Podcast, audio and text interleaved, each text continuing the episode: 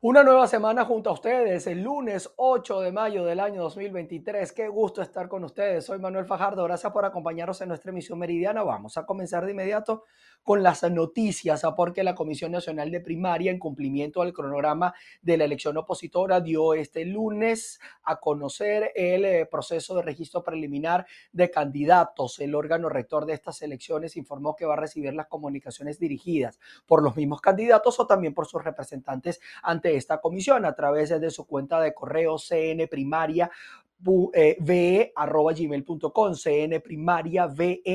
arroba gmail.com. La misiva solo requiere que se indique el nombre y el apellido del aspirante. Además, la Comisión Nacional de Primaria publicó los reglamentos complementarios para la elección opositora, instrumentos que marcan las reglas de juego para una elección de un candidato unitario de cara a los comicios presidenciales del año 2024. Ya revisamos información que tiene que ver con Caracas específicamente y una concentración denominada de ollas vacías. Trabajadores de gremios y sindicatos exigen al Contralor General de la República, Elvis Amoroso, que se pronuncie ante la bonificación del salario decretada el pasado primero de mayo en Venezuela.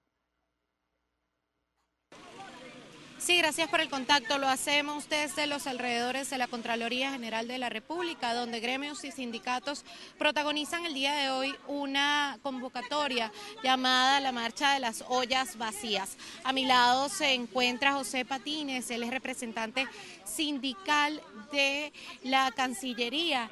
¿De cuál es la actividad del día de hoy? ¿De qué se trata la actividad del día de hoy? Bueno, eh, buen día, gracias por la oportunidad. Bueno, hoy estamos aquí a la puerta de la Contraloría a ver si el Contralor se digna a empezar a trabajar, porque lamentablemente es un jarrón chino más del gobierno nacional. Hoy nos encontramos para reclamar en nombre de los jubilados, en nombre de los pensionados de Venezuela que fueron afectados por la medida eh, eh, horrible que, hizo Nicolás Maduro el primero de mayo, eh, no dándole ningún tipo de aumento, bonificando el salario de todo el personal activo, desapareciendo prestaciones sociales, bonos vacacionales, acabando definitivamente con, eh, con las contrataciones colectivas y queremos ver ¿Qué piensa el Contralor de la República? Que no aparece en ningún lado. El señor está desaparecido, cobra un sueldo eh, por, por, por estar sentado en una oficina o acostado en su cama.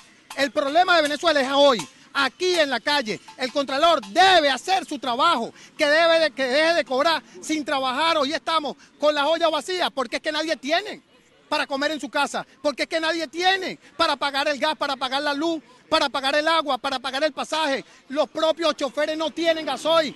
¿Qué, qué opina el vago de, del Contralor General? ¿Qué opina sobre eso? Sobre que le acaban de robar el salario a todos los trabajadores, que ya no es ni siquiera 5 dólares, porque el dólar del, Banco Central aumentó. Quiere decir que los 5 dólares se devaluaron también. Hemos visto cientos de movilizaciones diariamente, hemos visto cómo desde inicios de este año los trabajadores han salido a la calle y sin embargo vemos eh, acciones como las de Nicolás Maduro el pasado primero de mayo.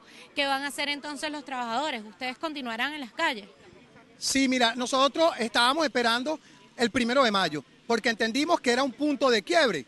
Conchale, estuvimos solicitando hasta el primero de mayo el artículo que se respetará el artículo 91 y sale el presidente obrero que tiene bastante plata a decirle al venezolano te bonifico el salario. A partir de este, de, después del primero de mayo, nos vamos a mantener en la calle como estamos hoy, solicitando la renuncia, porque demostró su incapacidad para ser de un país rico, convertirlo en uno de los países más miserables y pobres del mundo.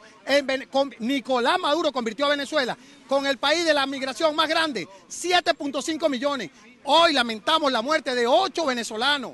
Fueron atropellados fuera de nuestra frontera porque tuvieron que ir a buscar eh, cómo subsistir en otro país donde tampoco los quieren, cuando Venezuela le abrió los brazos a toda Latinoamérica. Increíble lo que está pasando. Pero esto por qué pasa, amiga? Porque tenemos un presidente que está bien gordito, diciéndole por televisión a los ciudadanos, flacos, sin ropa y sin zapatos, tienen que aguantar, porque es que el grupito, un solo grupito mío, se robó 30 mil millones. Pero ustedes tienen que aguantar, ¿ves? Ustedes háblenle al hambre y le dicen, hambre, espérate, porque es que el presidente obrero, que tiene el reloj de 70 mil dólares, no puede aumentarte el sueldo, sino lo que hizo fue quitártelo. Esa es la realidad de este país. Muchísimas gracias. Palabras de José Patines en esta movilización de las ollas vacías, la cual se realiza este lunes en los alrededores de la Contraloría General de la República. Desde Caracas, Venezuela, Irene Mejías. De este mismo modo, trabajadores públicos, pero en el estado de Mérida, se concentraron en el centro de la ciudad de esa región para continuar pidiendo aumento salarial.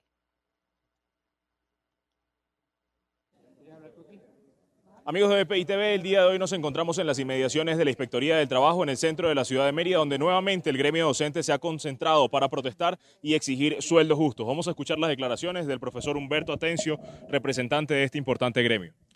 Humberto Atencio, secretario general de Sintra Enseñanza, miembro de la coalición sindical magisterial del Estado Mérida. Estamos frente a la Inspectoría del Trabajo para solicitar respuesta de la comunicación que enviamos en días pasados para que nos explique el por qué la ministra de Educación se levantó de la mesa de negociación sin firmar la tercera convención colectiva. Igualmente, para pedirle respuesta del por qué el 21 de, enero del 2021 la ministra de Educación acepta un compromiso de las deudas que había contraído por la violación de la segunda convención colectiva y a la fecha no ha dado respuesta tampoco. E igualmente queremos denunciar cómo el Poder Ejecutivo decreta un ajuste de los bonos sin tomar en cuenta el salario de todos los trabajadores. Todos los sectores han sido afectados, no solamente el sector educativo. Como somos más del ministerio, somos 1.300.000 personas que pertenecen al Ministerio de Educación, se ve el magisterio en la calle, pero invitamos a todos los sectores, a los obreros, a los administrativos, a los médicos, a los de transporte, porque todos ellos han sido afectados por ese decreto del salario mínimo,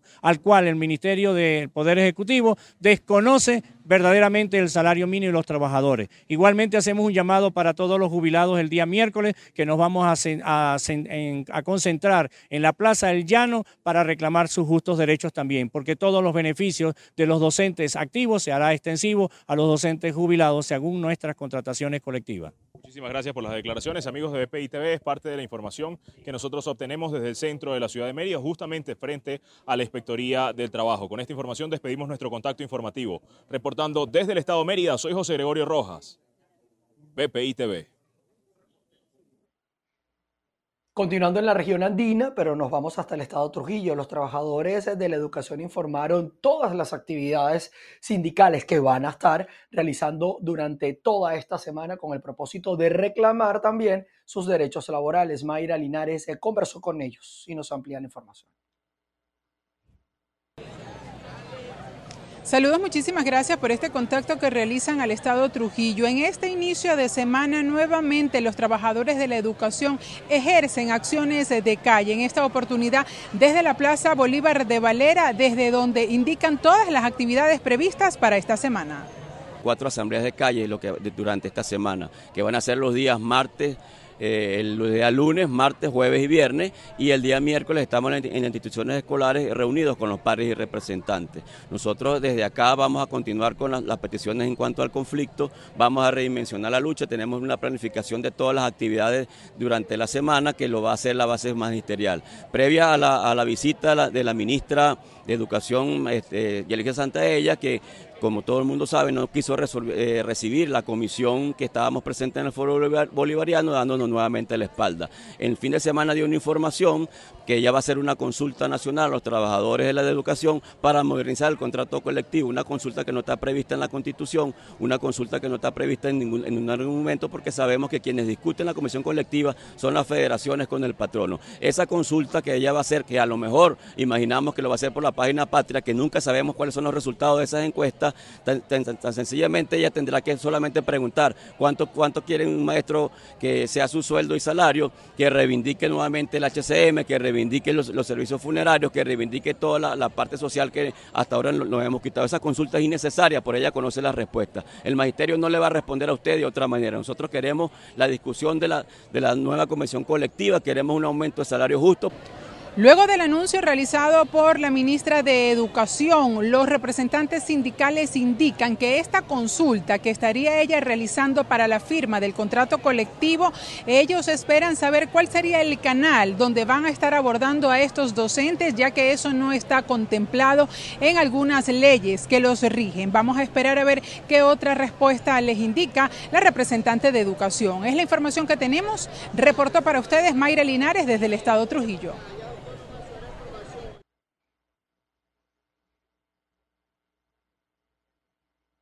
Vamos a pasar a otro tema. Nos vamos hasta el estado Zulia, donde la ola de calor que se vive en Venezuela durante estos días se le está sumando a los razonamientos eléctricos en la ciudad de Maracaibo. Vamos a ver el reporte que hemos preparado para ustedes.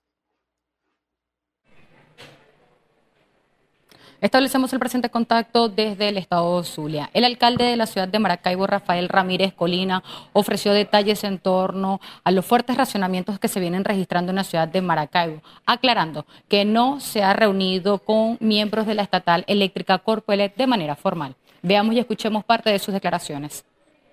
Ok, nosotros hemos venido publicando el tema de las observaciones para la ciudadanía y arranco por allí con el tema de que no salga en las horas en que eran las pico, a menos que sea estrictamente necesario, lo que consideramos como entre 10 y 1.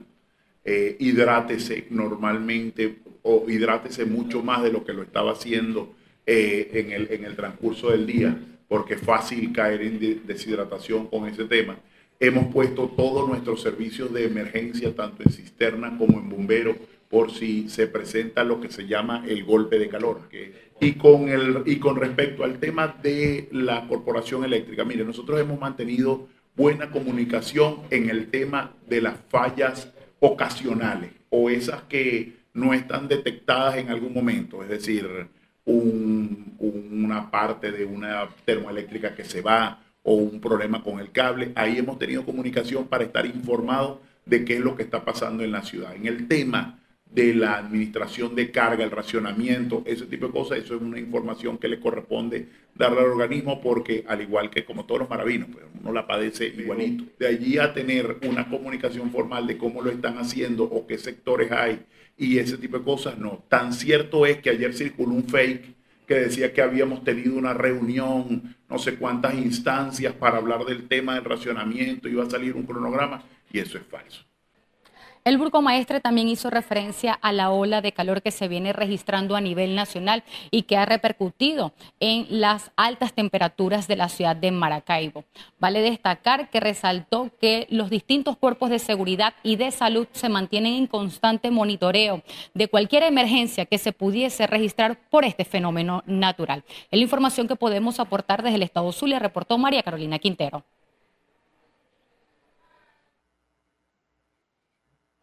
Nos vamos hasta el estado Lara. La Sociedad de Ganaderos de Occidente resaltó que la raza Carora, única en el mundo, aporta aproximadamente un 80% de leche a la producción nacional.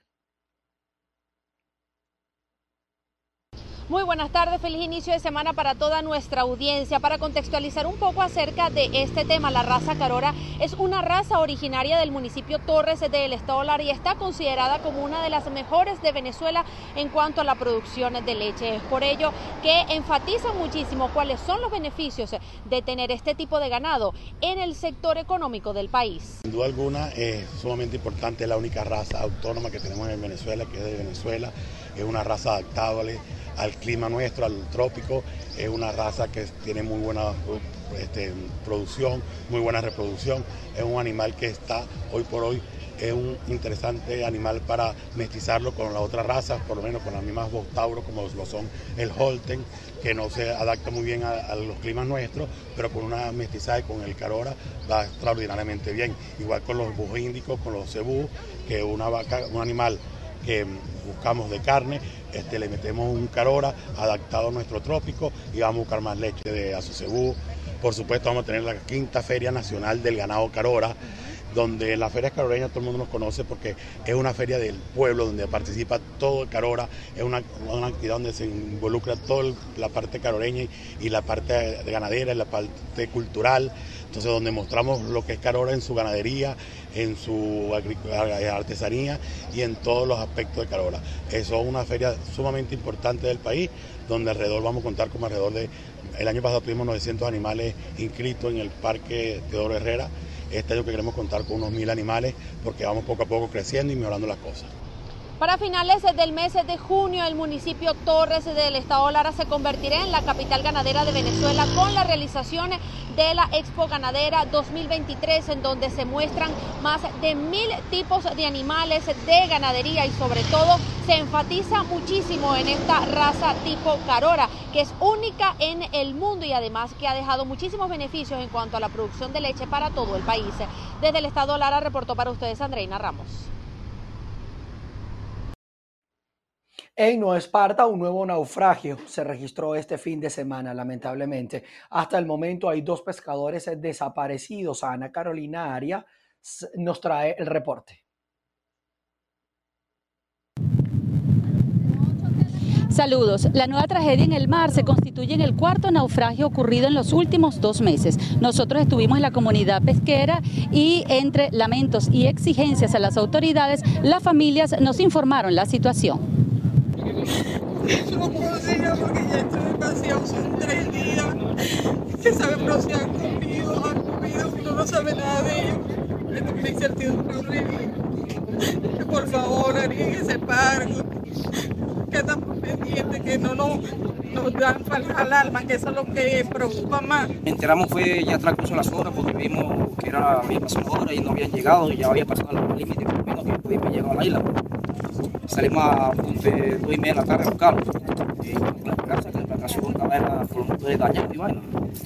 Eh, vimos que pasaron las horas, no lo conseguimos y nos regresamos a la isla hacia la citera. llegamos y al transcurso de, la, las 9 y 5 de la noche, estoy llamando por teléfono, exactamente en esa mata hay parado ahí, hablando por teléfono, cuando escucho la voz de un hermano que me llamó Benny, o sea, me preocupo porque tengo la esperanza de que la embarcación tenga los motores dañados, pues. Quisiera tener un contacto por lo menos con el gobernador, alcalde, que nos puedan ayudar, o sea, en vez de una sola lancha, de guardacostas buscando en vez de una sola, porque son varias lanchas, o sea, debería haber varias. O sea, una, una, una, una entrada muy ancha, o sea, una mar muy ancha. Una sola embarcación no puede. Donde buscar varios. Aunque el valor de la vida va más allá de todo cálculo, cada tragedia representa también una pérdida económica. Por eso las comunidades pesqueras insisten en que se revisen los protocolos de ayuda de inmediato. Desde la isla de Margarita, Ana Carolina Arias. Y nos vamos a ir hasta El Paso, en Texas, en Estados Unidos. El corresponsal de La Voz de América, Jorge Agobián, nos cuenta cuál es la situación a la espera de eh, ya el vencimiento de la aplicación del título 42 y además nos trae detalles sobre este accidente en Brownsville. Temor y preocupación desde aquí, desde El Paso, Texas, desde específicamente la Iglesia Sagrado Corazón, donde desde hace varias semanas un grupo de más de 2.000 migrantes está acampando en lo que se ha convertido en un campamento improvisado. La mayoría de estos migrantes son venezolanos. Esa preocupación se debe a la situación en Brownsville, Texas, a unas 11 horas de donde nos encontramos, a donde un carro atropelló a varios migrantes. Ocho de ellos fueron asesinados, murieron en el accidente y al menos 10 están siendo tratados en el hospital, incluyendo al presunto responsable. Esa preocupación se debe a eso mismo, por lo que hemos visto en las últimas horas cómo se han instalado en esta calle donde está este campamento improvisado algunas barricadas en esta ciudad que eh, declaró el estado de emergencia hace una semana por la llegada de este 11 de mayo, la fecha en la que se termina el título 42 y entra en vigor la ley de larga data de Estados Unidos conocida como el título 8. A partir de ese día del 11 de mayo, las, eh, los migrantes que crucen de manera irregular y que no tengan bases legales para estar en Estados Unidos serán puestos en procesos de deportación acelerada, con consecuencias, algo que diferenciará los procesos a lo que actualmente se está viviendo con el título 42. A partir de ese 11 de mayo, lo que ha dicho la autoridad, el Departamento de Seguridad Nacional, es que los migrantes tendrán prohibición de entrada a Estados Unidos durante al menos cinco años, además de la posibilidad de que se abran cargos criminales contra ellos si cruzan de manera irregular y son procesados por la patrulla fronteriza. La situación en este lugar, en El Paso, es que la mayoría duerme en la calle. Dentro de la iglesia donde se les está prestando cobijo a algunos de ellos, solo caben 200 personas al día y se priorizan a las mujeres y a los niños. Como lo decía, la mayoría de ellos venezolanos, un patrón que se ha visto en las últimas semanas a lo largo de toda la frontera con la llegada de más migrantes. La mayoría de ellos son procedentes de Venezuela, por lo que el propio secretario de Seguridad Nacional envió un mensaje directo el pasado viernes a esta comunidad de migrantes diciéndoles que las reglas en la frontera van a cambiar, que la frontera no está abierta, no ha estado abierta y no estará abierta, según sus propias palabras. Aquí, como lo decía en la ciudad del Paso, ya se ha declarado el estado de emergencia, por lo que se prevea sea la llegada de cientos y miles de migrantes a este punto fronterizo, así como en otras ciudades a lo largo de la frontera sur de Estados Unidos. Desde El Paso, Texas, reporta Jorge Agobián de La Voz de América para VPI TV. Seguimos con ustedes. En Colombia el precio de la gasolina tiene más de seis meses subiendo continuamente de precio para poder cubrir los costos eh, del subsidio a un fondo de combustible. Por ello, el gobierno estudia la posibilidad de que haya tarifas diferenciales de acuerdo al tipo y al uso del vehículo. La ministra de Minas y Energía, Irene Vélez, anunció que el gobierno nacional buscará alternativas para cambiar la fórmula de establecer el precio del combustible. Indicó que de todo el combustible a nivel nacional, solo el 50% es importado. En este momento nosotros estamos desde el fondo financiando más de 5 mil pesos del precio de la gasolina, es decir, que nosotros aún hoy el precio que estamos pagando está muy por debajo del precio real. Entonces, ¿qué vamos a hacer? Y de hecho, eso también quedó en el Plan Nacional de Desarrollo. Vamos a revisar la metodología, porque hay una situación y es que la forma como está construida esa metodología hace que toda la gasolina se valore al precio internacional. Sin embargo, nosotros somos productores de la gasolina y más o menos el 50% de nuestra gasolina es gasolina nacional, digamos, que se mezcla con 50% de gasolina importada. Entonces, de alguna manera creemos que no tiene total sentido que el 100% de la gasolina se tase a precio internacional. La ministra Irene Vélez anunció que se analiza la posibilidad de establecer tarifas diferenciales por sectores. Eso es, eso es lo que tenemos que ver a través de la metodología de focalización, porque efectivamente no queremos financiar a quienes pueden pagar entonces, eso, eh, eso serían los primeros en salir de la focalización. O sea, dejaríamos a estos grandes consumidores por fuera del subsidio porque no le encontramos sentido a que desde el presupuesto general, desde los dividendos de Ecopetrol, se financien estos grandes consumidores. Y buscaríamos entonces mecanismos para focalizar en los más pequeños, los que más necesitan. En algún momento discutimos si, por ejemplo, las motos pudieran tener un precio especial, si se construye un tercer precio de gasolina, o sea, extra, corriente y otra. Pero el desafío para el gobierno es que los criterios técnicos coincidan con su propuesta, porque tampoco se puede dejar de recibir los recursos que se perciben por el precio del combustible. En Bogotá, Miguel Cardosa, BPI TV.